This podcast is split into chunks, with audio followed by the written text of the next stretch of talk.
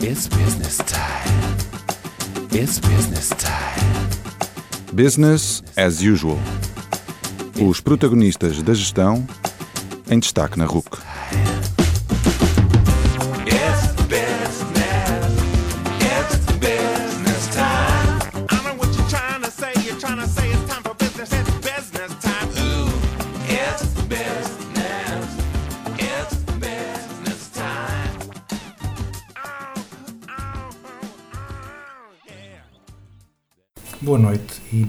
Bem-vindos ao 41º Business as Usual. O meu nome é António Calheiros e hoje quero começar a nossa terceira temporada de Business as Usual com Atitude Certa. Os mais atentos já identificaram a minha convidada de hoje, que é a Anabela Chastre, coach de líderes e autora do livro precisamente com esse título, Atitude Certa. Nesta conversa, a Anabela transporta-nos pelo seu percurso, que envolveu um curso em jornalismo, um redirecionamento para a área da gestão de pessoas, aventuras em outros países, voluntariado, enfim, todo um conjunto de experiências que a trouxeram onde está hoje, com três livros publicados a ajudar líderes a desenvolverem-se, a lecionar em várias instituições de ensino superior e a liderar a cimeira lusófona da liderança. Vamos ouvir.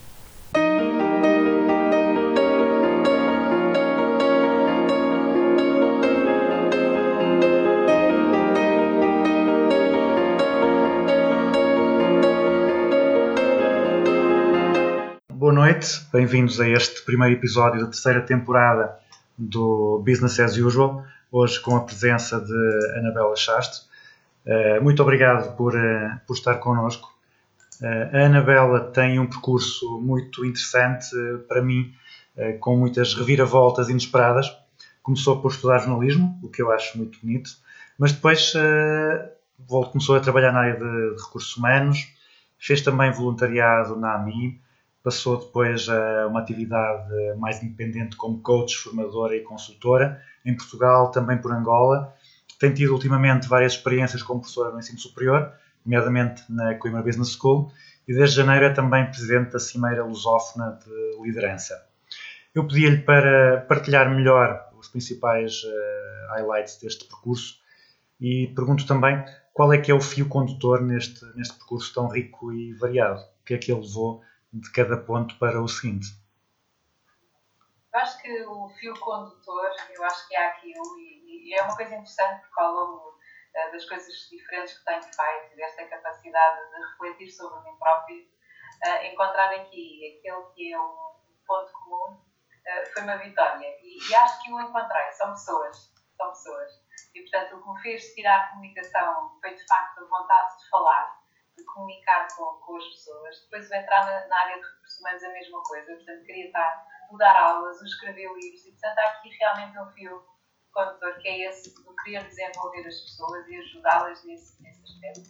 Daí que eh, quer qualquer uma das eh, daquelas atividades que hoje faço eh, envolve, agrega, gosto muito de, de agregar as pessoas, o facto de eh, a Cimeira Lusófona de Liderança vem fazer isso também. Eh, sempre vontade de juntar mais pessoas com diferentes com diversidade em termos de, de cultura, em termos de, eh, de, de pensamento, trazer essa divergência, mas, mas para agregar valor àqueles que, que nos ouvem, àqueles que um, sempre partilham connosco esses momentos, quer nas aulas, quer na formação, um, quer ne- neste, nesta cimeira. Minha- o meu grande objetivo é sempre este, é, é passar o valor, é desenvolver as pessoas, tendo em conta aquilo que eu faço e aquilo que eu vou também buscar de outros profissionais que agregam valor. Portanto, a entrega para mim é uma coisa muito importante, entregá-la com excelência é talvez o modo um, que faz todos os dias querer ser melhor.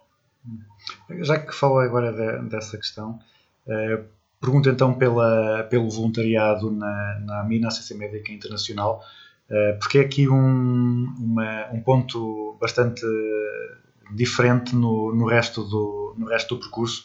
Portanto, an- antes estava na, como responsável de recrutamento, seleção e formação no, eh, na SONAI, podemos dizer.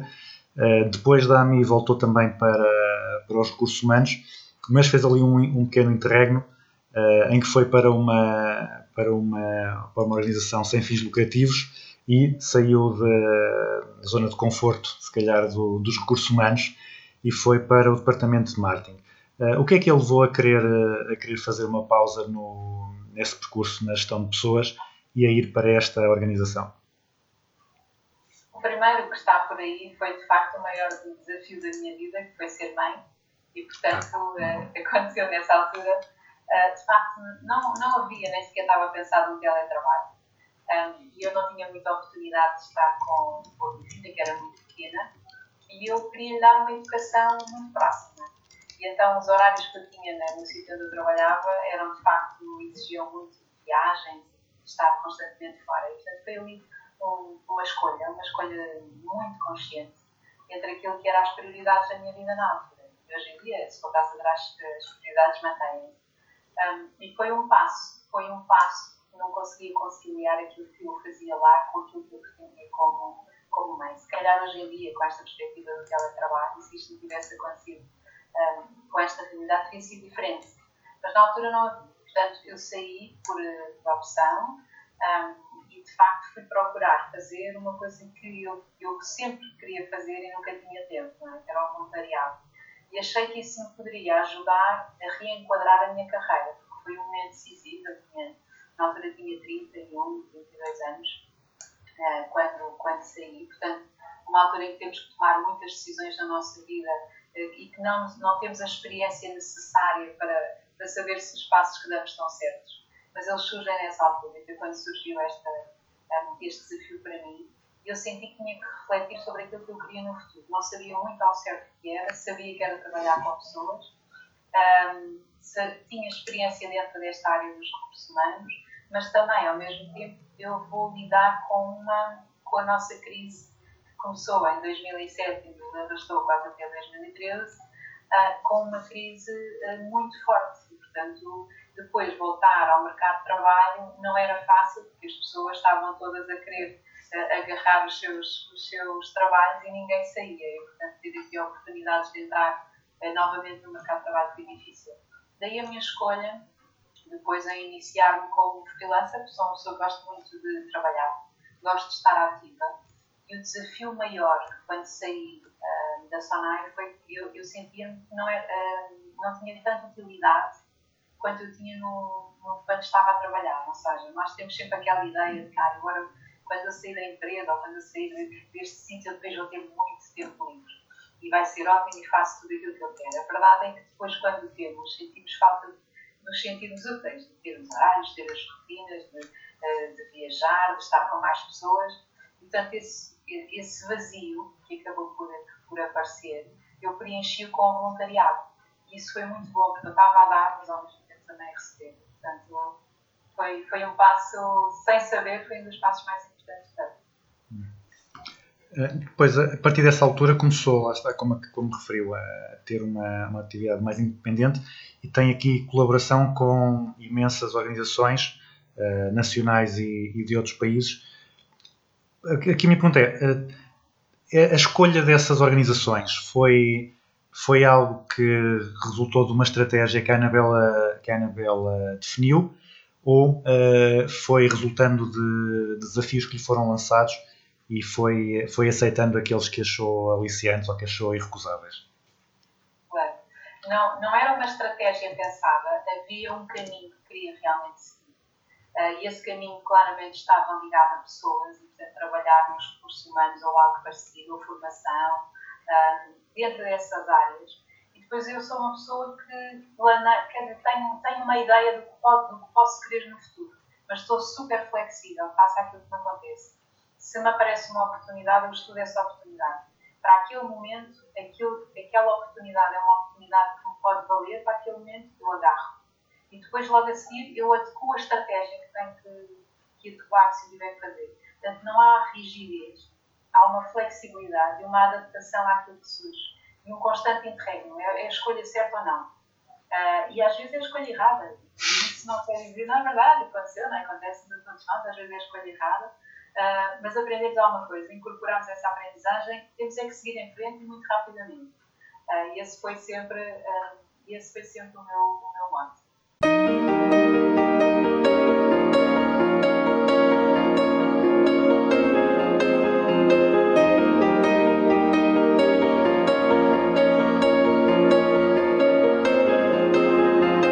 A Anabela apresenta-se como coach de líderes, e, mas a sua formação não é só como, não é só como coach. Além de ter certificação em coaching, tem também certificação em mentoring, eh, formação em programação neurolinguística, em storytelling. Eh, De que forma é que considera que essas diferentes formações e certificações ajudam a ser uma melhor coach? Eu acho que o conhecimento, e não vou ser professora eh, universitária, eu acho que o conhecimento é a base. É claro que nós precisamos de muita experiência, precisamos conhecer novos, eh, novas pessoas que façam aquilo que nós queremos fazer. E eu fui a muitos seminários e aprendi muito com, com pessoas que já o faziam há muitos anos. Um, e é sempre essa curiosidade, essa constante curiosidade em aprender mais uh, e a perceber se se adequou ou não uh, ao meu estilo, uh, que me fez crescer. E, portanto, fui à procura não só de conhecimento, conhecimento é muitíssimo importante, irei pós-graduações, depois tive mestrado e fui também outra vez procurar mais certificações. Mas muitas delas eu sentia que aquele não era bem a minha forma de ser. E, e isto foi uma aprendizagem eh, muitíssimo importante que eu, que eu sempre passo, quase como eh, se me tivessem dito isto há mais tempo tinha sido mais fácil. Mas a verdade é esta, é que nós, nós temos, nós temos a nossa, eh, o facto de sermos únicos é, é a coisa mais maravilhosa que nós temos. E portanto, eu quando fui assistir, por exemplo, ao Tony Robbins, em que toda a gente dizia fantástico, é, é o, o, melhor, o maior guru dentro desta área do coaching eu, eu fui, mas eu não me identifiquei muito com aquela maneira de, de, ser e de trabalhar. Portanto, eu não faço, eu não sou uma cópia, nem quero ser uma cópia de ninguém. Quero sim aprender com os melhores e incorporar essa aprendizagem naquele produto que sou eu, uh, com a minha genuinidade, com a minha vontade de, de, chegar às pessoas, é sempre diferente de qualquer pessoa que exista. E não é melhor ou pior, é um produto único e é esse, esse, esse produto que, se nós nos focarmos e desenvolvermos é aquele que se torna ainda melhor do que os outros. Portanto, não é uma cópia, é mesmo o original, isso é o que as pessoas gostam de ter. Nesse, nesse coaching de líderes, do, os, os, clientes, os líderes que, que procuram a Anabela, um, quais é que são os principais objetivos que, que têm? Naturalmente todos quererão ser uh, melhores líderes, mas um, o, que é que, que, o que é que é mais comum eles procurarem desenvolver para melhorar a sua liderança? Quais é que são os, lá, esses pontos de contacto, aquilo que é, que é mais normal, mais tradicional? Ou, se quisermos, o que é que procura na Anabela o, o cliente tipo? No coaching é difícil termos um, um cliente tipo, embora aqui estejamos a falar de líderes e, e, de, de, liderança. a, questão, a primeira questão de todas é a diferença que existe entre, entre o coaching. Uh, existem muitos tipos de coaching e às vezes as pessoas ficam a pensar que é uma coisa muito esotérica. Coaching não é nada esotérico, o coaching é um processo que trabalha presente o futuro. E por isso a ferramenta que mais usa é um plano de ação. Portanto, isto é tudo menos esotérico. É claro que o life coaching trabalha áreas da vida como os relacionamentos, a família. É uma área do coaching tão boa quanto as outras para quem gosta. Eu tenho essa certificação quanto aquela que eu, que eu sinto que acrescenta mais valor, é uma visão muito mais executiva, onde trabalhamos planos de ação ligados a competências. Quando estamos a falar de competências comunicação, liderança, persuasão, paciência, até as novas competências que integraram agora. E, portanto, através de um primeiro diagnóstico, que são feitos através de ferramentas assessment comportamental, os líderes chegam com um objetivo e a primeira coisa que eu tenho com eles, normalmente, é perceber quem é a pessoa que tem à minha frente. É? Porque uma coisa é o António agora falar sobre si e, e, e, de facto, é a sua visão. Eu preciso conhecer mais sobre, sobre o António para o ajudar. O primeiro passo é fazer-lhe um acesso comportamental, numa das ferramentas que eu uso, uh, e também ver a sua inteligência emocional. Para mim, eu uso dois, uh, duas ferramentas que para mim são essenciais. Eu preciso conhecer o líder ao nível da personalidade e ao nível da inteligência emocional autoconhecimento, autoestima, autoconfiança, porque claramente eu acredito que esses, um, estas, um, estas competências, se assim possamos chamar, assentam ou modificam tudo aquilo que sejam outras competências a nível funcional. Ou seja, um líder que queira desenvolver a sua liderança, mas que tenha uma autoestima baixa, essa autoestima baixa vai implicar que ele tenha uma forma de liderar uh, diferente de um líder que tenha uma autoestima alta. E, portanto, esta junção deste, deste de medir, de avaliar, de diagnosticar o líder, é que depois me vai ajudar a conduzi-lo, que coaching é exatamente isso, é conduzi-lo a ele definir um objetivo SMART, ah, portanto específico, ah, num prazo de, de seis semanas e depois a partir daí vamos, vamos fazendo mais, vamos desenvolvendo mais. Esse é o primeiro passo.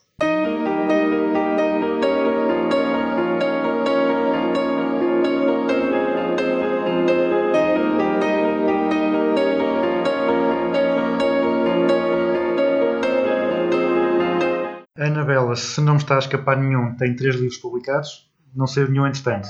É verdade. Ok. Eh, o primeiro, que talvez, talvez tenha sido aquele que tenha sido mais marcante para, para a sua imagem, foi o, At- o Atitude Certa. Portanto, um livro que leva o leitor num percurso que, lá está, fala um bocado daquilo que a, que a Anabela já, já aí referiu. Começa com o autoconhecimento até chegar ao desfrute dessa atitude. Eh, para quem ainda não leu, eh, como é que podemos definir essa atitude certa? Olha, foi talvez eh, o mais difícil de tudo para encontrar uma definição, até porque eh, andei a procurá-la muito, até mesmo em mim. O que é que isto significa para mim a atitude certa? Ah, e era difícil chegar a uma, a uma conclusão. Até que há um dia, isto é tão engraçado, sempre definia a atitude certa, porque primeiro, a primeira edição eu defini como fazer acontecer. Ah, porque a atitude, o que é que acontece? A atitude é a vontade ah, de agir. Só que essa vontade de agir tem a ver com a confiança que nós temos em nós próprios. E, portanto, os conceitos estão ligados entre a confiança e a atitude. E há um dia que eu vou assistir a uma conferência. Ah, por acaso até estava a assistir, ah, não estava lá no. ah, não, não pertencia ao painel, estava a assistir. E uma das pessoas do painel diz, diz qualquer coisa como isto. Engraçado, parece que nós temos que estar nos sítios àquelas horas para ouvir determinadas coisas. Então o senhor, o senhor estava a falar assim: não, isto, a atitude, para mim, é o, o, o dar o nosso melhor em cada segundo em tudo aquilo que fazemos. Eu disse, meu Deus, é isto. atitude certa. É exatamente isto, é dar o nosso melhor em tudo aquilo que fazemos. E a cada minuto, ou seja, sermos melhores pessoas, sermos melhores profissionais, ah, sermos melhores cidadãos, tudo isto é dar o nosso melhor. E essa é que para mim é a atitude certa, que é indesgotável. Portanto, amanhã, como aquele princípio Kaizen, hoje melhor que ontem, amanhã melhor que hoje. Sempre no princípio de, de- de melhoria contínua. Eu acho que é isso, acho que definir a atitude certa é exatamente isso. É dar, é dar o nosso melhor em cada segundo. Eh, no Atitude Certo, a Anabela propõe o, o modelo com, com cinco competências-chave: o autoconhecimento, a autoconsciencialização, a autorresponsabilização, a automotivação e, finalmente, eh, a autorrecompensa. Eu gosto desta ideia de definir, eh, definir estas características como competências, é? porque competência tem, a- tem aquele pressuposto de que é algo que podemos desenvolver, que podemos trabalhar, é algo que não é fixo, algo que não é inato, eh, e isso então dá, dá essa possibilidade de- das pessoas eh, evoluírem. E a Anabela deixa claro então que todos podemos melhorar e desenvolver a nossa atitude. Eh, destas cinco competências, quais é que tem, tem reparado, quais é que tem verificado que são mais desafiantes de, de desenvolver e de considerar como competências? Ou seja, em quais é que as pessoas, por vezes, têm mais dificuldade em, em acreditar, em perceber que, que é algo que não é fixo, mas algo que pode ser trabalhado? Há duas delas. Há muitas pessoas que me dizem, eh, aliás, aquela que eu acho que é mais difícil é o autoconhecimento. Eh, na realidade, as pessoas têm uma vida muito ativa, muito, eh, muito estressante e, e param pouco tempo a se conhecer elas próprias. Eh, têm sempre música muito alta, têm sempre televisão, têm sempre, têm sempre qualquer distração que as afasta delas próprias. E o primeiro passo para nós conseguirmos mudar tem tem a ver com o autoconhecimento, tem a ver com a minha reflexão. Se eu não refletir sobre mim próprio, sobre aquilo que sou boa, ou quero melhorar, eu nunca vou conseguir fazê-lo. Vou sempre protelar. Vou sempre achar, "Ah, era bom era que eu conseguisse falar melhor em público, era bom era ah, Não, mas isso não é para mim. E então vou deixando.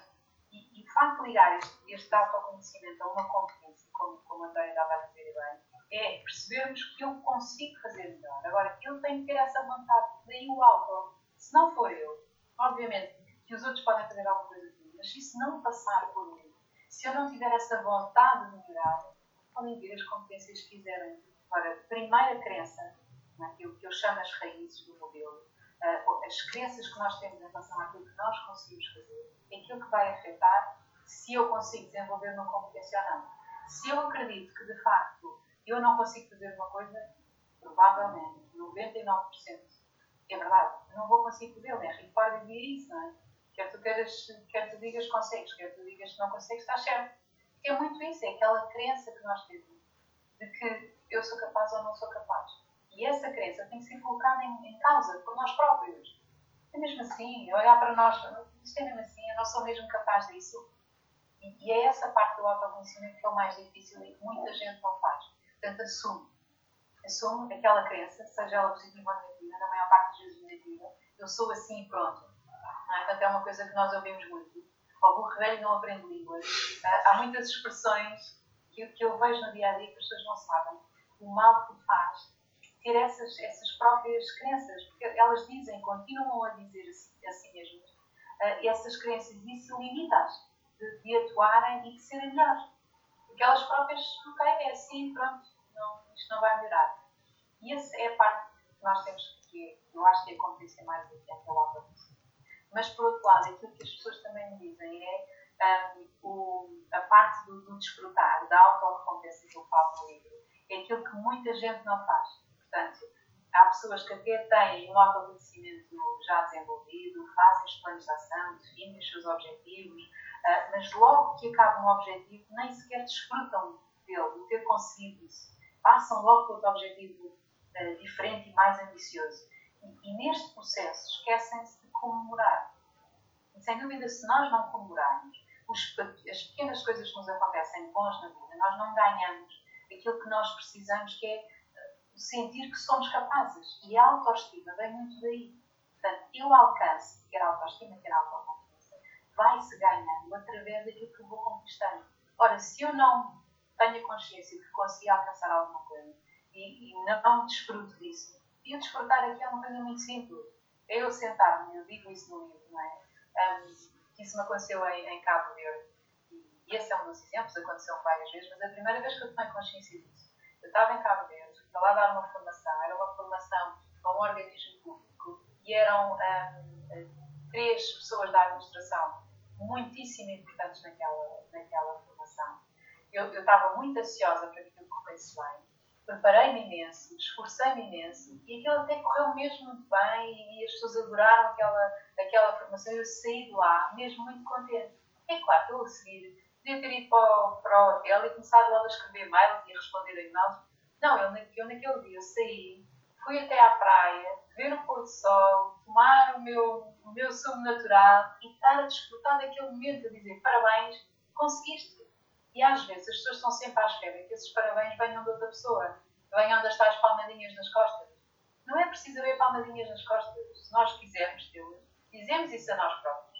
Porque enquanto estivermos sempre à procura de uma validação externa, nunca iremos ser felizes. E esse foi sempre um princípio. Eu não preciso que alguém me diga que foste muito bom. Pá, se me disserem, muitíssimo obrigado e muito grata por isso. Todas as pessoas que me dizem, eu agradeço imenso. Mas não deixe de continuar a fazer o que eu gosto de fazer e a viver a minha vida à espera que alguém me diga que foste muito bom. E esse princípio, curiosamente, eu aprendi na Sonata, com um diretor que fabuloso, e que me disse, Anabela, nunca esperes, por muito boa que tu sejas, nunca esperes de ninguém que alguém te diga que és mesmo muito boa. Porque provavelmente as pessoas não o dizem, ou porque se esquecem, ou porque, sei lá, não é importante para a altura. Tu não podes viver à espera dessa validação. De facto, foi um princípio que me ficou, ainda bem, foi logo nos primeiros eh, momentos a seguir à, à, à saída da faculdade, e portanto foi um, um momento que ficou. E esse eu passo sempre às pessoas com quem, com quem eh, lido. Eh, Já agora, aqui outro, só outro ponto que, que, eu, que eu acho que é uma, também é uma, uma questão que foi- ficou muito bem escolhida na, no, no título e, na, e, e em tudo, naquele, a questão da atitude. Eh, porque, por vezes, as pessoas, especialmente estamos na, na era do conhecimento, não é? temos acesso a toda a informação, mas eh, realmente as pessoas muitas vezes já leram, já aquilo fez-lhe sentido, e se calhar a Anabela às vezes até sente isso, não é? Eh, explica isto às pessoas, explica o seu modelo às pessoas, sente que as pessoas compreendem, mas depois não aplicam. Porque falta aqui a parte da, da atitude. Uh, o, que é que, o que é que a Anabela faz para, para fazer esse clique nas pessoas de passarem da, da compreensão do modelo para a aplicação, para realmente a, a transformar em atitude? Bom, eu, eu tento chegar às pessoas através da inspiração daquilo que eu faço. Eu sempre digo às pessoas que se eu conseguir, eu, eu remonto aqui uma história ah, que, que é verídica, portanto, eu, eu era das pessoas mais tímidas da escola primária. Portanto, era uma criança tão tímida que me escondia dos outros nos, nos recreios. Ah, porque eu não queria que ninguém falasse comigo, que eu não sabia se conseguia responder. E então, era tão insegura ah, aos 5 anos que tinha mesmo problemas de, de- de confiança. E curioso é que eu fui crescendo e hoje em dia, se calhar, as pessoas veem em N webinars, veem nos palcos para 3 mil pessoas ah, no Brasil e, e para além fronteiras a falar para muito gente com um gosto enorme em fazê-lo.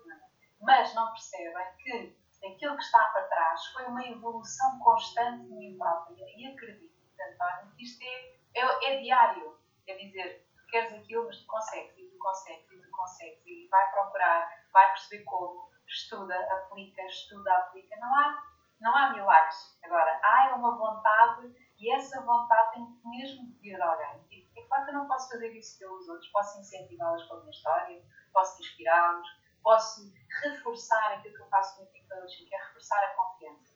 Muitos dos meus coaches hoje são pessoas completamente diferentes. Porquê? Porque a única coisa que eu fiz, eu digo a única, foi desenvolver-lhes a, a- a- a autoconfiança, mostrar que eles eram capazes, desenvolver a autoestima deles. E a partir daí, eles são pessoas completamente diferentes e mais felizes. A maior parte de nós, por alguma razão, quer familiar, quer por contextos eh, onde vivemos ou experienciamos, a escola, as crianças, como sabemos, são, são cruéis umas com as outras e há coisas que nos foram ditas, é verdade, coisas negativas, quer na família, quer depois na escola, é? que nos foram, e que nós ficamos e assumimos isso como uma coisa verdadeira. E a partir do momento em que nós assumimos e nunca mais questionamos, nós podemos estar a condicionar a nossa vida a patamares diferentes. Então convém que a pessoa tome consciência. é? Será que aquilo que aquela pessoa disse é verdade? Eu tive frases que me disseram, Ana Bela, tenho imensa pena, mas tu não vais ser ninguém. E eu disse Quando eu fui ter com uma senhora, eu contei essa história no atitude certa. Fui lá à procura e estava tão. Via tanto que ela me ajudasse. Ana Bela, você tomou a pior decisão da sua vida. Então, deixa-me dizer uma coisa. Você eh, não vai ser ninguém a partir de agora. Perdeu esta oportunidade da sua? Esqueça. Foram exatamente estas palavras. E é claro que os primeiros tempos em que eu reagi àquela, àquelas palavras, como qualquer outra pessoa, foi: meu Deus, ela tem razão. E fartei de chorar, e achar que a minha vida tinha desperdiçado uma tinha saído da empresa e estava quase a ser diretora e pronto, e tinha estragado a minha vida profissional toda. Que, ela, que eu nunca mais ia ser ninguém. E aquilo estava continuamente na minha cabeça. Até que um dia disse: Mas, mas, mas quem é que disse a ela que eu não posso ser aquilo que eu quiser? E é esse clique que tem pedido as pessoas. Esse clique, se calhar, vem de algumas outras pessoas que nos questionam. Mas, mas vai naquele momento e diz? Mas porquê? Eu sou aquilo que eu quiser ser. E eu vou-lhe mostrar. E eu, quando disse no livro, na altura, podia não ser um objetivo muito nobre, não é? Eu vou-lhe mostrar que ela tem razão. Mas foi aquilo que me fazia levantar todos os dias da cama, que era mostrar exatamente a ela que ela estava enganada. E o certo é que a vida é tão gira, tão interessante, que passados uns 7, 8 anos, nos voltámos a encontrar, onde eu estava como oradora num, num evento. E ela volta-se para mim e diz assim, como oradora neste evento? Inacreditável, Anabela. E eu, Uma senhora muito simpática, realmente. não, mas naquela altura eu, eu, já não tinha qualquer raiva ou qualquer outro, outro sentimento negativo. Pelo contrário, eu disse, é verdade, olha, a vida dá mesmo tantas voltas. Não tem nada original, mas disse isso. E de facto senti, cheguei ao ponto, cheguei ao ponto de que eu não tenho que provar nada a ti ou a quem quer que seja. Eu tenho que viver a minha vida. E, e provar a mim própria é suficiente. Por isso eu sempre costumo dizer que corremos todos num- numa maratona e cada um tem a sua pista e cada um deve correr o melhor que conseguir na sua pista. E não tem que estar sempre a olhar para o colega do lado ou se vai mais à frente ou mais atrás. A nossa vida é uma única pista e, portanto, temos que nos focar a ser melhores para nós próprios e não para ser melhores do lado esquerdo ou do lado direito. E esse foco é muito importante.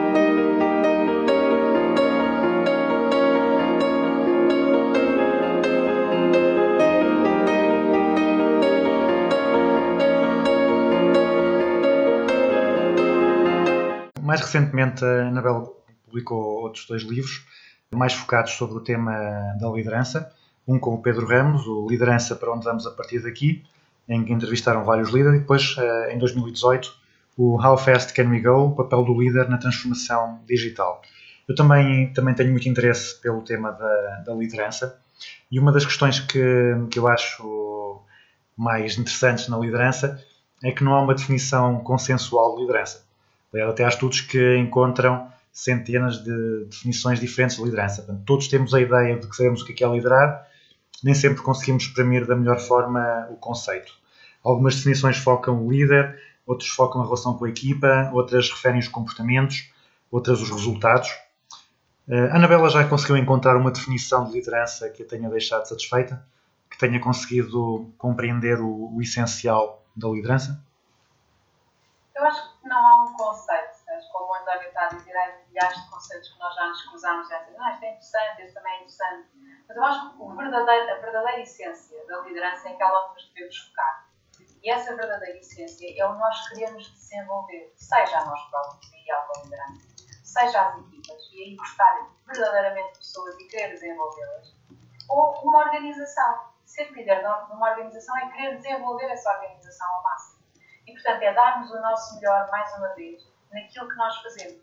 Sempre de uma forma respeitável, empática, com ética, claramente, sempre a pensar no outro. Daí que muitos conceitos de liderança tenham evoluído para a liderança hum, eh, servidora, que é, é a, a liderança com propósito. Ou seja, nós estamos a caminhar para que eu me identifico mais, é uma liderança com valores fortes, nobres, hum, no desenvolvimento das pessoas, na considerar a pessoa efetivamente a parte mais importante de tudo dentro da organização. E acho que esta pandemia vai-nos trazer muito isso. Eh, o, o líder, aquele que era o supervisor, o, o manager, o, que quer que a gente lhe chame, ehm, que está numa linha de, de intermédia de, de, de atuação de uma empresa, ou que está mesmo no cimo da empresa, é ele que nos vai dizer qual é o caminho. E ele tem, tem de se aproximar cada vez mais. Ele não vai sozinho. Liderar não é, não é descobrir o caminho e fazer com que os outros vão atrás deles. Não, um líder tem que ter a capacidade de se colocar ao lado das pessoas e perceber como é que eu posso ajudar esta pessoa, como é que eu posso ajudar aquela, de que forma é que elas me podem ajudar.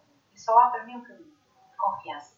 Se eu gerar confiança nos meus colaboradores, ah, eu consigo que eles me retribuam de uma forma honesta e genuína. Estão lá para mim quando eu estou lá para eles. E, portanto, liderar é uma relação. E, essa, para mim, é, é, é chave. É saber liderar essa relação, é saber gerir essa relação, de forma que ela seja tão proveitosa para mim quanto seja proveitosa para outros. E não estou a falar aqui de tudo. Estou a falar de um proveito em que, efetivamente, vai mais além disso. É eu sentir que, esse- que o meu propósito individual encaixa no propósito da. Uh, neste, neste último livro uh, da, da transformação digital, começamos a, a ver, a colocar o líder, ou a colocar ao líder desafios muito atuais e também, uh, aliás, até a Anabela tem também um, um texto mais recente sobre os desafios da, da liderança no, num contexto de, de pandemia. Uh, os desafios da liderança são novos ou, ou os desafios continuam a ser os mesmos, eh, o contexto é que é, é que é diferente?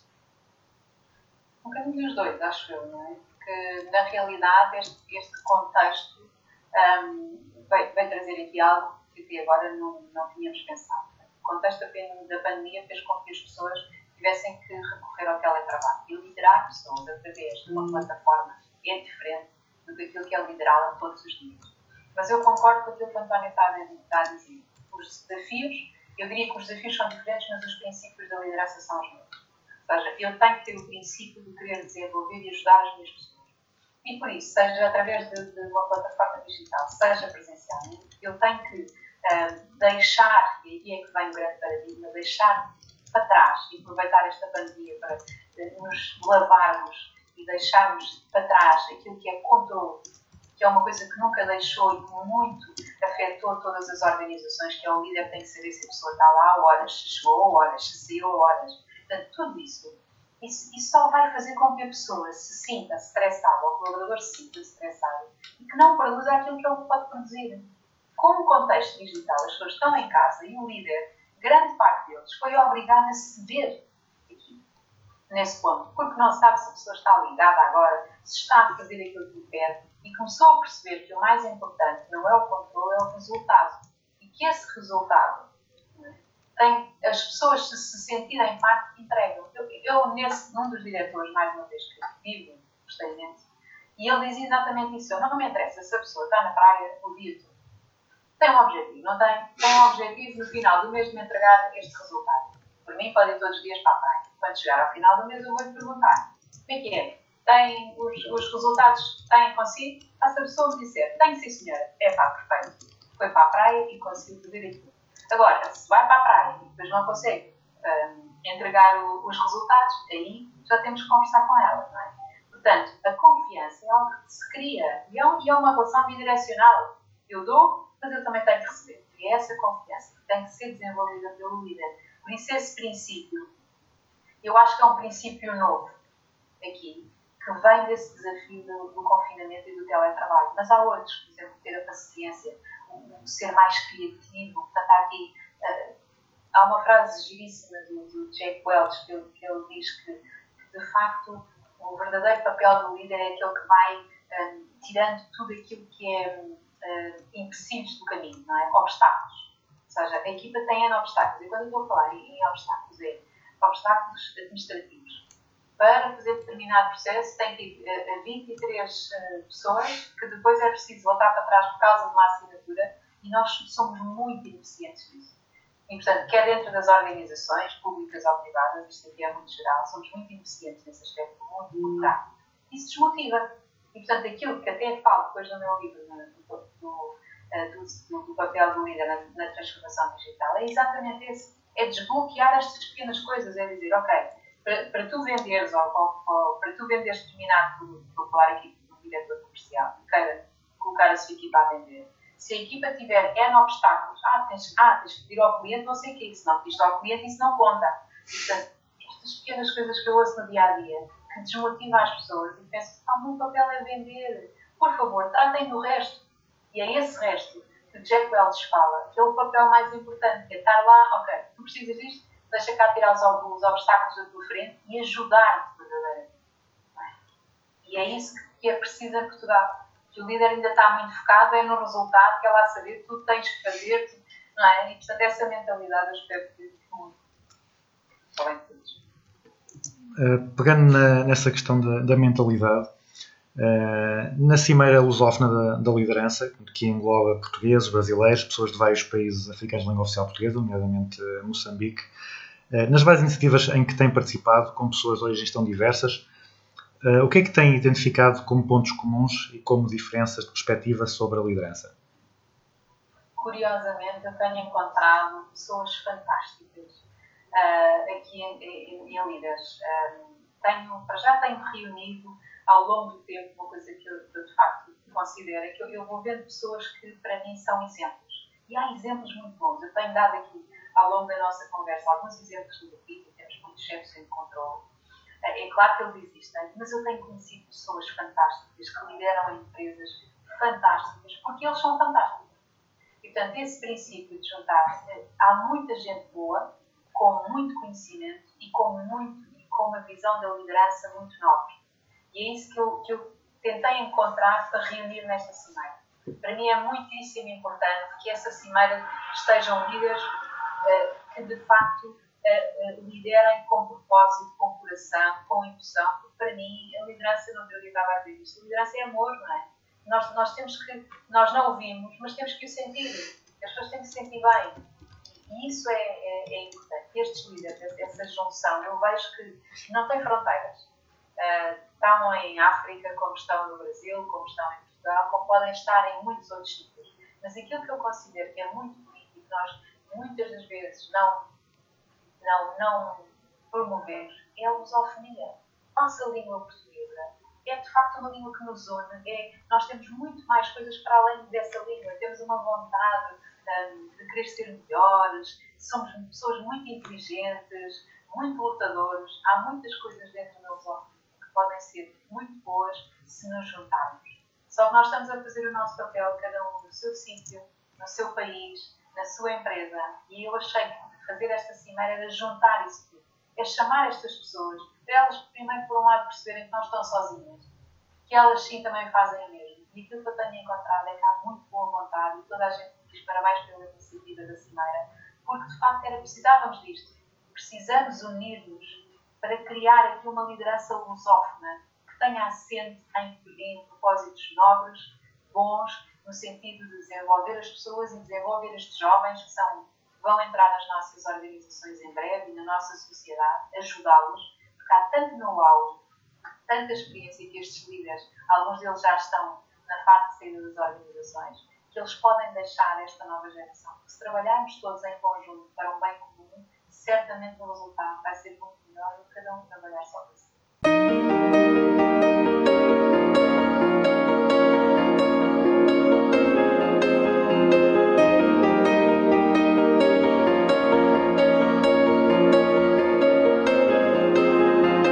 Há pouco estava a falar da, da liderança que era diferente eh, no confinamento. Um, agora, alargando o âmbito eh, para além da liderança, também há muitas pessoas que, que- que dizem que esta situação da pandemia que, que nos vai mudar, que vai mudar a nossa atitude, vai mudar as nossas prioridades, vai fazer com que as pessoas valorizem mais a interação humana, que se calhar deixem de ser tão consumistas e passem a preocupar-se mais com consigo próprios, mais com, com outros valores. Qual é que é a opinião da, da Anabela? Acha que isso vai acontecer? Uh, a Anabela já, também já, já fez a sua reflexão uh, no âmbito da, da pandemia e do confinamento e já, já definiu também mudanças nas suas prioridades, na sua forma de, de estar? Claro que sim. Acho que o António tocou mesmo na palavra, na palavra certa que iniciou também a nossa, a nossa conversa, é a reflexão. Eu acho que no confinamento, muitas pessoas, é claro que de facto estamos numa crise sanitária, tem tudo aí, é muito difícil de facto perdemos aqui muitas pessoas. Ah, mas este confinamento e este, esta pandemia vai, vai trazendo-nos coisas também muito boas. E essa parte boa foi o nós percebermos o essencial, o que é, que é o essencial das nossas vidas. E o essencial nós percebemos que é a nossa família e que nós andávamos sempre a dizer que a família é o mais importante, mas nunca estávamos em casa. Eu vejo por mim, passava o tempo a viajar e, e de carro, a viajar de avião, a viajar para todo lado e a sentir que não estava onde eu queria estar muitas das vezes, não é? Porque as pessoas pensam, ah, que viajas tanto, que, que, que maravilha de vida. Não, aqueles dias em que nós estamos sozinhos num, num hotel e começa a ser sempre hotel, hotel, hotel e nos sentimos, eu estava bem, era em casa. é? Eu já estava nesse ponto. Um, e, e vai-me trazer, a pandemia vai-me trazer aquilo que é para mim o mais importante, que é a família. E depois percebi outra coisa, que provavelmente muitos também perceberam, que para ser feliz eu precisava de pouco. Consumia muito pouco. Não é? Portanto, eu dei por mim, mas para que nós cá em casa temos dois carros? Duas pessoas, dois carros? Não é? E equacionar uma série de, de- coisas que nós estávamos tão virados para elas, mas que hoje em dia deixam de fazer assim tanto sentido. E, portanto, veio-nos trazer essa reflexão. Ah, de facto, incorporei isso. Percebi que eu quero estar em casa e estar mais tempo em casa com a família e que posso transformar aquilo que eu sei fazer e aquilo que eu gosto de fazer de uma maneira que eu consiga trabalhar e estar em casa. Portanto, transformar a formação toda em digital, e claro que não vai ser toda, porque quero encontrar aqui um meio termo, mas grande parte também passar para o digital e, portanto, aproveitar, não estar tanto tempo fora de casa, fazer aquilo que eu gosto e transformar, porque os processos são fáceis de transformar a partir do momento em que nós percebemos que é isto que eu quero para a minha vida. E esse é que é o ponto que nós até morrermos vamos estar sempre em, em, em questionamento. É isto que eu quero? E, e portanto, isso a, a, a pandemia vai, vai trazer e, de facto, eu quero continuar a fazê-lo. Quero incorporar o digital, quero dar aulas em nível digital também, mas não só. Portanto, quero um, um, um modelo misto. Meio-meio, para mim, faz todo sentido. Que é poder estar com as pessoas, mas também poder estar mais tempo a, a fazê-lo em casa. E acho que isso era positivo para todos.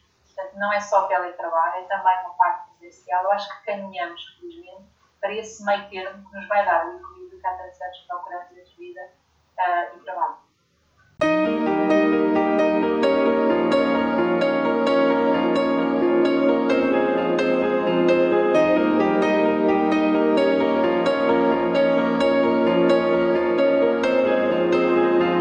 Anabela já falou de, de pelo menos dois diretores que a influenciaram muito pela- por coisas que lhe disseram e falou também daquela senhora que a influenciou, neste caso não, não porque fosse essa a intenção dela, não? Ah, qual é que é, o, qual é, que é na, na sua ideia ah, a relação entre, entre estas, estas, estes acasos na vida, ou seja, estas influências que nos aparecem que nós não escolhemos? A Anabela, se tivesse, se tivesse cruzado com pessoas diferentes, seria agora uma pessoa diferente? Ou teria demorado, ou teria precisado de outras influências diferentes, até, mas chegaria ao mesmo, mais ou menos ao mesmo sítio? É uma pergunta muito interessante, António. Ah, de facto, eu acho que as pessoas aparecem na, na nossa vida da mesma maneira que aparecem na sua, na minha, na, na de outra pessoa. A questão é nós estarmos despertos ah, o suficiente para perceber que eu posso tirar alguma coisa daqui. E, esse- e isso não é necessariamente, por exemplo, o facto de lidarmos com pessoas que ah, nos deitam para baixo, de facto, ou, nos questionaram negativamente, sempre isso também é uma aprendizagem, é o saber incorporar essa aprendizagem, é o- deixar fluir, o tal conceito do flow. Vamos deixar fluir a vida. E se aquilo assim que apareceu aquela pessoa neste momento para me dizer aquilo, é porque eu tenho que pensar sobre isto. Mas agora mais à frente eu vou continuar a fluir e mais à frente alguém vem diz-me outra coisa. E eu vou ouvir essa coisa, portanto é o estar desperto. E, ir incorporando e percebendo isto encaixa, não encaixa, vale a pena incorporar, não vale? Qual é a vantagem que eu tenho disto? E, é- e a vida é isto, é, é uma descoberta, é, é uma descoberta, é o estar hum, aberto a tudo aquilo que nos acontece sem questionar, sem questionar. Mas é a minha forma de, de ver as coisas. Agora, o, o meu guião em- entrava agora em, em temas mais pessoais, ou ainda mais pessoais, Eh, e a primeira pergunta é uma pergunta que, eh, nesta, nesta situação de, de confinamento, fica um bocado diferente. Que era, como é que é um dia normal na vida da Anabela? Eh, que agora, se calhar, é, é muito diferente daquilo que era há uns quatro meses. Há uns quatro meses. Como é que é um dia normal agora e quais é que foram as principais mudanças? Aquilo que eu, eu há muitos anos né, trabalho num regime mais, mais de casa também, e portanto giro o meu próprio tempo eh, da maneira. E, portanto, eu sou uma das coisas que eu sou muito rigorosa, porque acredito que é das coisas que mais, eh, mais me faz bem é saber gerir o meu tempo. Sou muito rigorosa no tempo. Portanto, quando eu digo às pessoas que é às quatro, é às quatro. E nem faço outra pessoa esperar, nem, outra, nem gosto que outra pessoa me faça esperar Sou rigorosa nisso. Mas é porque ao ser rigorosa no tempo, na minha gestão do tempo, eu depois consigo fazer coisas que eu também gosto para mim. E portanto, a seguir a isto, eu posso ir correr e e estou bem comigo mesma. É, tipo, já tenho uma rotina criada, que eu criei agora também com com a pandemia. Sempre acordo à mesma hora. Acordo uma hora mais tarde do que aquela que acordava anteriormente. Perdi uma hora de, de, de, de trânsito. Agora acordo uma hora mais tarde, tomo o meu pequeno almoço com calma, como eu sempre tomei, e a seguir eu vou, vou, vou, vou me arranjar, vou de facto começar como se fosse trabalhar. Não sou daquelas pessoas que ficam em casa e não aconselho nada disso. Agora que estou em teletrabalho, ando o tempo todo pijama. Isso é um princípio errado, porque a nossa autoestima vem muito para baixo. Portanto, nós não estamos com ninguém. Continuamos ali de pijama, nem, nem fazemos o- a, a divisão entre aquilo que é o trabalho e o que é, que é a vida pessoal. E aqui eu aconselho claramente a fazer essa, essa divisão. Mas chega àquela hora, eu saio do trabalho, portanto, calço então os meus chinelos e vou à minha vida de casa, não é?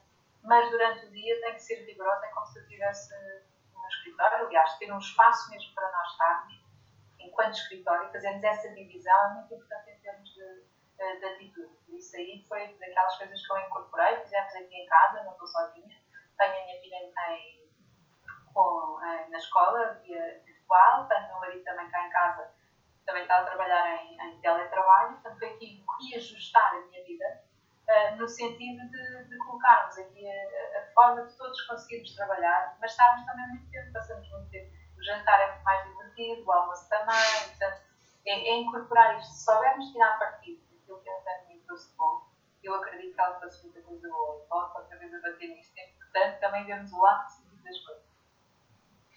Eh, já falou da, da sua gestão do tempo. Eu perguntava-lhe mais, em que outras tarefas é que é particularmente eficiente? Aquelas que toda a gente reconhece que a Anabela, quando é para isso, é, a Anabela é a pessoa certa.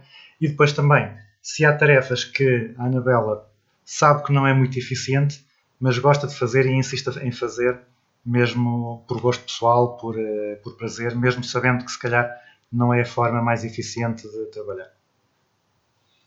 Eu acho que as tarefas, eu pelo menos eh, as tarefas que faço, e estou aqui a remontar, a remontar aqui um bocadinho à, à parte profissional, mais uma vez a minha gestão do tempo, eu sou muito rigorosa e, e, e valorizo muito esse, esse, essa gestão. Estou a trabalhar, estou a trabalhar e é exatamente isso que eu faço. Mas é claro, também não é só o trabalho na minha vida. É claro que se calhar até podia ser mais eficiente e se calhar trabalhava até às 10 da noite. Para mim é impensável trabalhar até às 10 da noite porque eu gosto de fazer desporto ou gosto de ver televisão. Se calhar podia não fazê-lo, podia estar a trabalhar e ser mais eficiente. Mas eu acho que é neste equilíbrio que nós temos que encontrar aquilo que nós gostamos de fazer, mas também eh, porque nos sentimos, obviamente, o facto de ver televisão pode não acrescentar valor nenhum, não perco muito tempo durante o dia. Mas há aquele momento em que eu gosto de ver aquela série, dá-me um prazer enorme. Então vejo aquela série, estou lindamente, no dia a seguir tenho o meu, a minha to-do list, volto à minha to-do list, vou trabalhar logo pela manhã e durante o dia e ao final do dia vou fazer desporto. Tenho as coisas muito organizadas, de forma a que se tenho alguma ineficiência, eu teve, mas tento que essa ineficiência pelo menos me dê prazer. Não, o que é que ela está lá a fazer, não é? Uh, já falou da, da to-do list, então agora a pergunta é que técnicas ou que, que apps, que, que rituais é que tem para, para tornar a sua vida uh, ou mais eficaz ou, mais, uh, ou para gerir melhor o, o tempo, já que, já que refere que é uma das suas competências. Quais é que são os truques de gestão do tempo da Anabela Chaste? A minha agenda é, de facto, um, o meu guia. Uh, tenho a agenda, sou, um, sou muito, as expectativas do tempo, eu sou muito realista.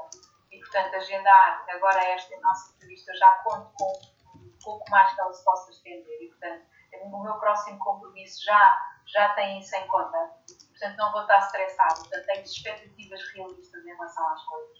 E organizo um, três, quatro eventos por dia que são grandes uh, e que aí eu, eu, coloco na agenda e faço algum distanciamento. Depois tenho momentos em que de facto tenho trabalho administrativo que eu vou fazer e portanto aí faço muito aquilo que é uma to-do list. São principais, as minhas principais uh, ferramentas, é uma to-do list, compro diariamente. É, Ah. é uma to-do list é em papel? Tem al- alguma app, alguma ferramenta tecnológica? eu, eu sou super criativa e adoro papel. E, portanto, a minha agenda é em papel. Eu gosto de escrever em papel branco e lápis. Ahm, e tenho borrachas e, e canetas e, e, faço isso lindamente. Portanto, eu sempre quando, quando digo às pessoas a- os princípios da gestão de tempo, cada um tem que encontrar qual é a melhor ferramenta. Há pessoas que se dão lindamente com apps, para mim tiram do sério porque são demasiado competitivas. O meu marido utiliza uma app para ir correr. Uh, porque vai registrando cada vez que vai, vai fazer. E eu não consigo, porque eu ter uma app a estressar, não, eu, para mim o correr tem outro objetivo. O correr para mim é ir estar com a natureza, é ir ao meu ritmo, não tem competitividade nenhuma, tem prazer em correr. E para ele é outro objetivo. Ele tem que ser competitivo com ele mesmo e com os outros e precisa de uma app perfeito. Não questionamos, eu não, não questiono aquilo que os outros utilizam, eu sei aquilo que é para mim é mais importante e vivo lindamente com isso. Portanto, apps não entram muito, algumas úteis, não é? mas necessárias, claramente, não é? O Zoom eh, e, outras- ferramentas que tais, não é? Ah, mas a maior parte das vezes são tecnológicas. Está este equilíbrio e, e dou bem com ele. Eh, Quando a Anabela tem que, tem que desenvolver novas competências, aprender coisas novas, como é que prefere fazê-lo? Prefere livros, prefere artigos científicos, prefere webinars, prefere inscrever-se em formações? Como é que, como é que costuma fazer? Eu sou talvez a pessoa que gosta de aprender com mais diversidade. Eu adoro a diversidade. Ah, gosto de webinars, gosto de artigos científicos. Acho que o cruzamento de diferentes perspectivas dá-nos uma perspectiva mais alargada. Eu procuro muito isso e é, e é curioso até na arte hum, eu me inspiro. E, portanto, gosto também de, de- muito de, de cultura, eh, gosto de música, gosto de pintura, gosto de fotografia. Isso entra muito no meu dia. Portanto, eu, eu escolho momentos também de inspiração ah, e depois de leitura mais, se calhar, mais científica. E é nesse, nessa junção que eu acabo por formular a minha própria, a minha própria opinião. Aprender, eu acho que aprendemos sempre. Até nesta conversa nós vamos aprender os dois, claramente. Ah, e é essa a parte dessa perspectiva de, de- de aprender. Não, não tem, não é o webinar ou não, não há preferência. Há apenas uma vontade de aprender mais, mas o modelo eu adapto.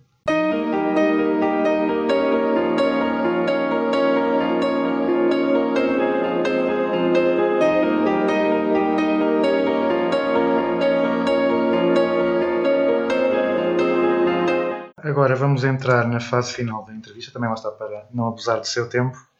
São aquela- aquelas perguntas que são iguais para todos os, eh, os convidados. E a primeira é um guru, ou uma guru, ou uma empresa, ou um guru e uma empresa que, que admire e que ache que, que seja uma inspiração.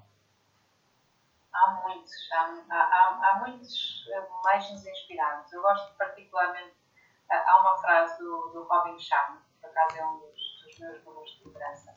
Escreveu um livro, O Líder Sem Título, e outros que tais. Eu sigo muito o Robin Sharma e há uma frase que ele diz que é Produce like Picasso, e, portanto, trabalharmos como o Picasso.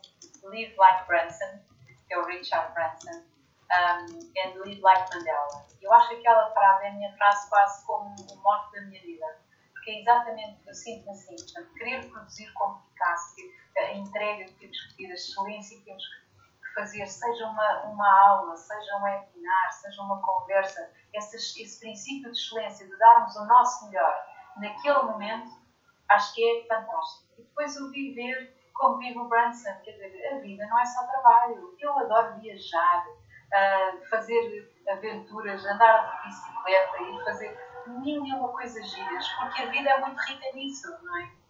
E é esse princípio que o Branson faz. Ele é fantástico, lidera ah, ah, ah, aquela empresa fantástica, Mas, nunca deixa de viver a vida, de, saborear os pequenos momentos.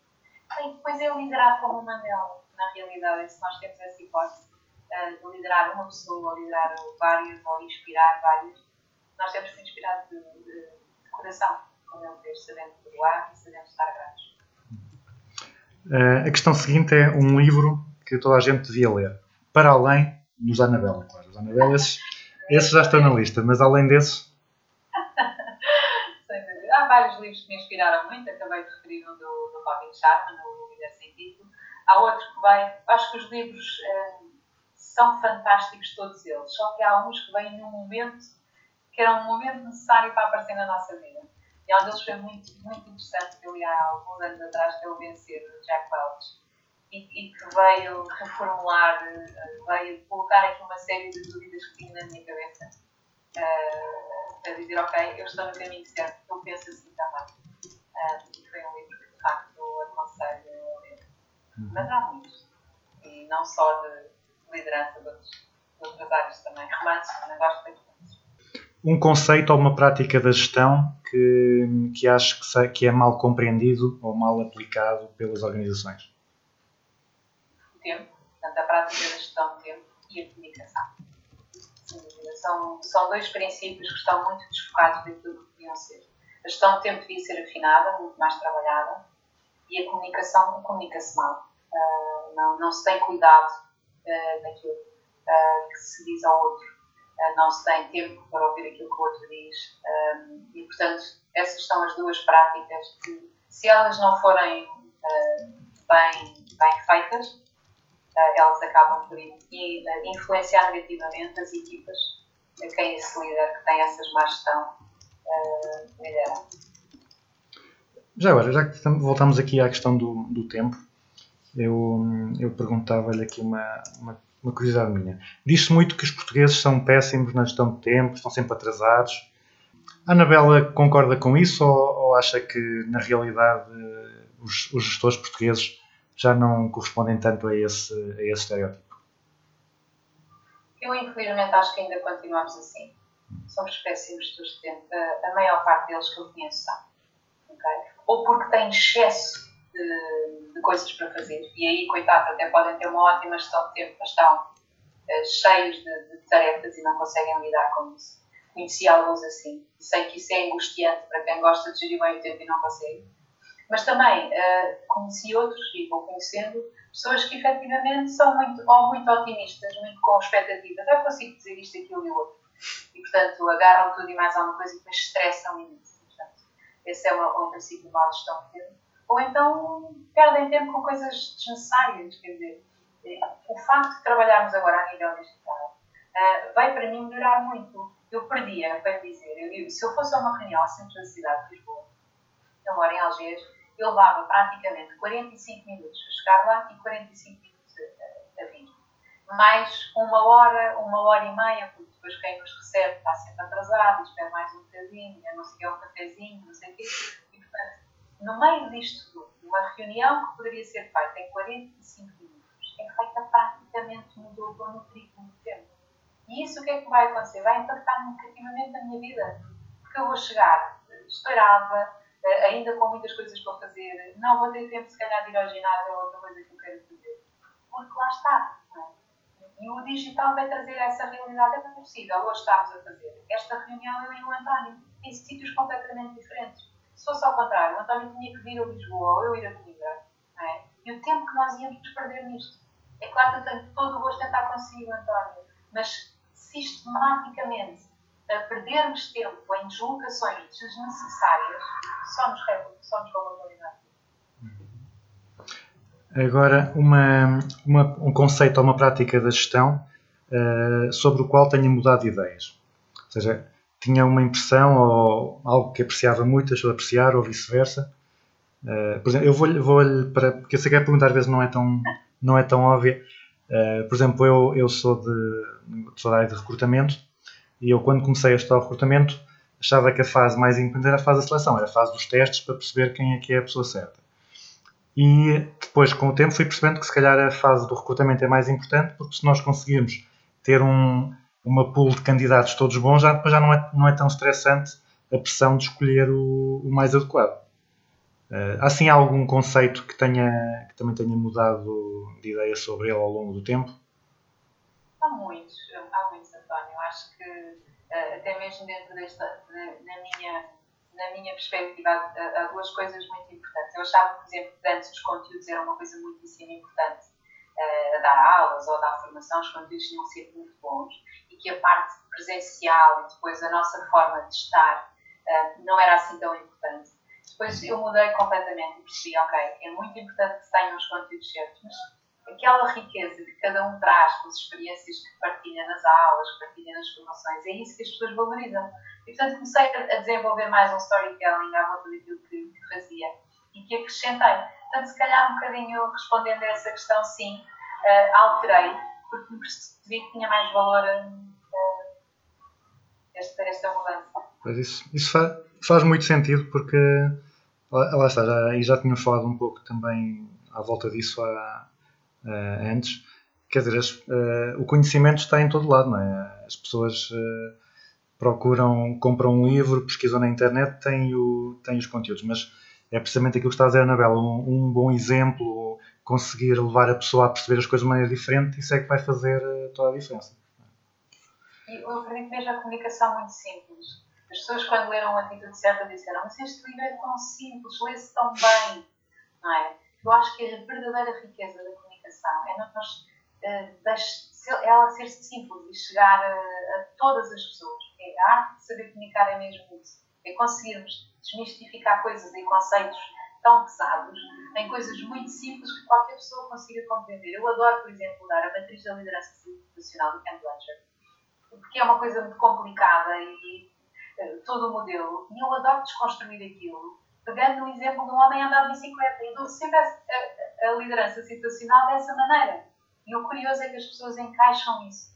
Porquê? Porque é tal capacidade e vontade que nós temos enquanto professores ou formadores, de, de olhar para aquilo, para esse conceito e consegui-lo trazer de forma mais simples, para que a entrega seja exatamente aquilo que nós pretendemos, que eles compreendam a essência do, do modelo.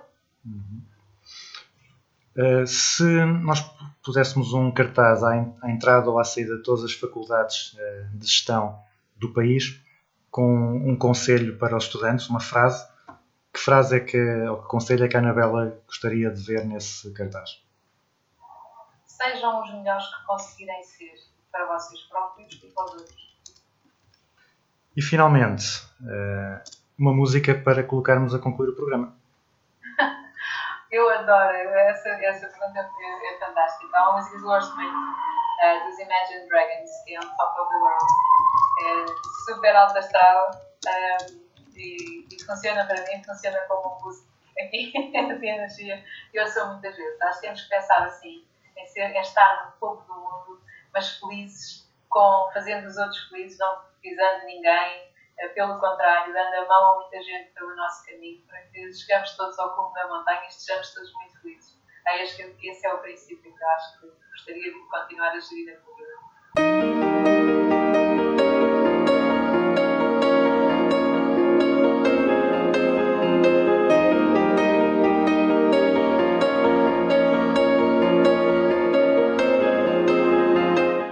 E concluímos assim o 41º Business as Usual, o primeiro da terceira temporada. Nesta conversa com a Anabela Chaste falámos do seu percurso, de coaching, de liderança, da pandemia, das suas influências e dos seus hábitos e recebemos um conjunto de conselhos para sermos melhores líderes e melhores pessoas, o que acaba sempre por estar ligado. Nesta terceira temporada, como estamos na grelha de verão da RUC, vamos ter um episódio a cada semana, sempre às segundas-feiras, a partir das 21 horas. Até para a semana e fiquem com On Top of the World dos Imagine Dragons.